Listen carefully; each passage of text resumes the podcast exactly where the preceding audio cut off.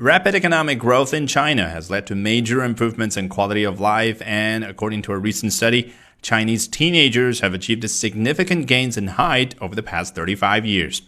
In 1985, the average height of 19 year old women was 157.4 centimeters or 5.2 feet, and that of 19 year old men 167.6 centimeters. In 2019, the corresponding figures were 163.5 centimeters and 175.7 centimeters, respectively.